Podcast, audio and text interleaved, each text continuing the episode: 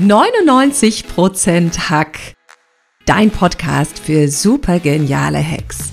Ich zeig dir, wie du gelassen, entspannt und gestärkt durch die aktuelle Corona-Krise kommst.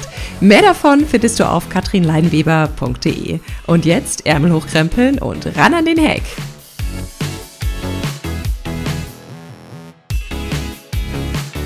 Herzlich willkommen zum Podcast 99% Hack. Heute gibt es das Special zum Thema How to Hack Corona oder Hacks in Zeiten von Corona. Ich freue mich wahnsinnig, diese Podcast-Folge für dich aufzunehmen und dich in dieser chaotischen, unsicheren und turbulenten Phase mit dem ein oder anderen Hack zu inspirieren. Egal wohin du deinen Blick jetzt richtest, es herrscht Unsicherheit, Angst und Panik bei vielen Menschen da draußen. Wie gehst du mit deinen derzeitigen Ängsten um? Drückst du sie weg? Oder gibst du dich ihnen voll hin? Oder setzt du ganz bewusst den Fokus auf ein positives Gefühl? Es gibt nur drei Arten von Angst. Das ist die Angst vor dem Verlust. Du könntest krank werden oder dein Leben verlieren. Es ist die Angst vor dem Prozess. Keiner weiß, was in den nächsten Wochen noch kommt und wie wir damit umgehen können. Und es ist die Angst vor dem Ergebnis. Keiner weiß wirklich, wie es danach wirtschaftlich weitergehen wird. Wenn du Angst verspürst, hast du verschiedene Möglichkeiten, mit dir umzugehen. Du kannst sie entweder wegdrücken, damit du sie nicht spüren musst. Das ist so ein bisschen die Methode unter den Teppichkern, mein Freund. Und das hat leider noch nie funktioniert. Denn das Gefühl würde dich über kurz oder lang viel stärker wieder einholen.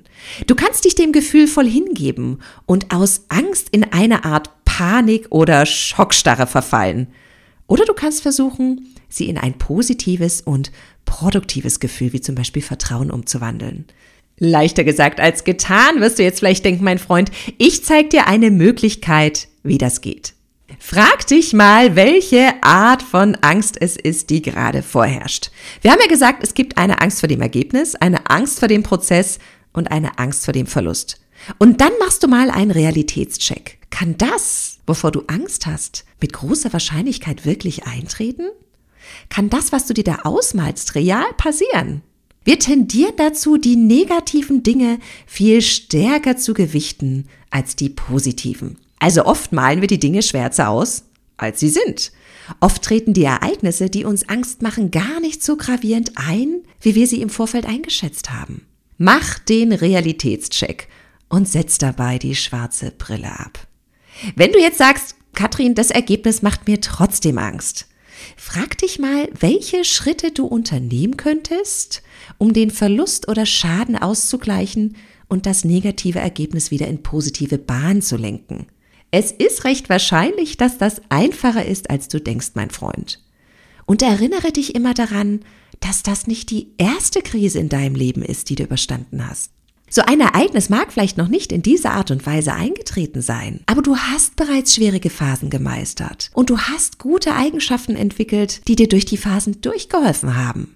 Vielleicht war das dein grenzenloser Optimismus, deine hohe Lernbereitschaft, deine Offenheit für neue Möglichkeiten oder dein tiefes Vertrauen. Ganz gleich, was es bei dir war, sei dir sicher, dass diese Qualitäten in dir da sind und dir helfen können, die Angst loszulassen und das Vertrauen zu deinem besten Freund zu machen. Also schau dir deine Ängste genau an. Mach einen Realitätscheck. Schau, welche deiner guten Eigenschaften du jetzt nutzen kannst, um durch diese schwierige Phase zu kommen und mach dir die Möglichkeiten bewusst, die im Ergebnis positiv entstehen können und dich stärker machen werden. Versuche jeden Tag bewusst in ein positives Gefühl zu kommen und die Angst loszulassen.